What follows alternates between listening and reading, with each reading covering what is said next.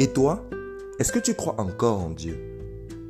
C'est la question qu'on a décidé de se poser dans cette aventure pour évaluer où on en est dans notre foi.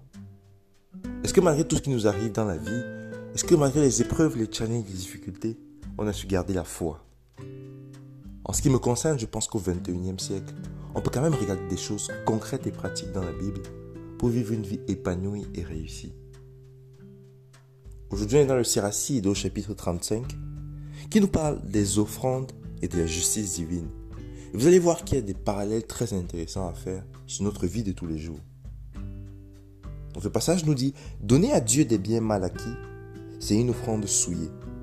Offrir un sacrifice pris sur les biens des indigents, c'est mettre à mort un fils à l'honneur du Père. Vous voyez le non-sens. Pour faire plaisir au Père, c'est comme si tu tuais le fils. Mais là, il y a beaucoup de personnes qui font aussi cet amalgame-là, qui ne comprennent pas l'intérêt. Moi, j'ai quelques exemples qui me viennent en tête. Typiquement, c'est des gens qui, parce qu'ils se sacrifient, parce qu'ils veulent se donner pour les autres, bah, ils donnent tellement qu'ils euh, n'ont plus de place même pour eux-mêmes. Au point où leurs propres choses, les étapes importantes de leur vie, ils les manquent. Bien sûr, il faut penser aux autres. Mais attention, il faut que ça ait un sens. Si parce que tu fais plaisir tellement aux autres, tu n'arrives pas à prendre soin aussi des tiens, c'est un problème.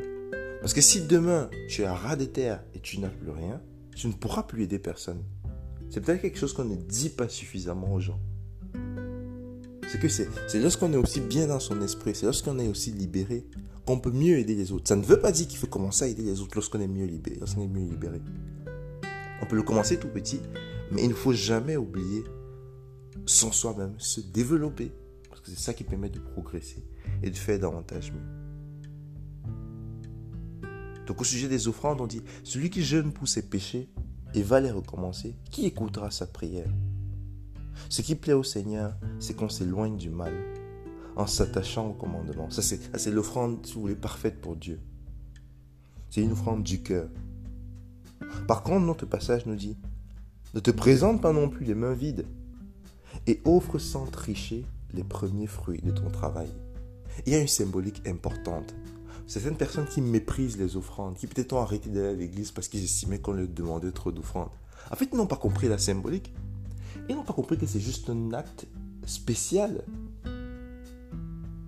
qui contribue à dire ce n'est pas moi qui ai mérité tout ça. Certes, j'ai travaillé, mais je rends les premiers prémices à Dieu celui qui me fait des faveurs, celui qui me fait des grâces, celui qui a des moments donnés où je ne m'y attendais pas, a peut-être mis telle ou telle personne sur mon chemin.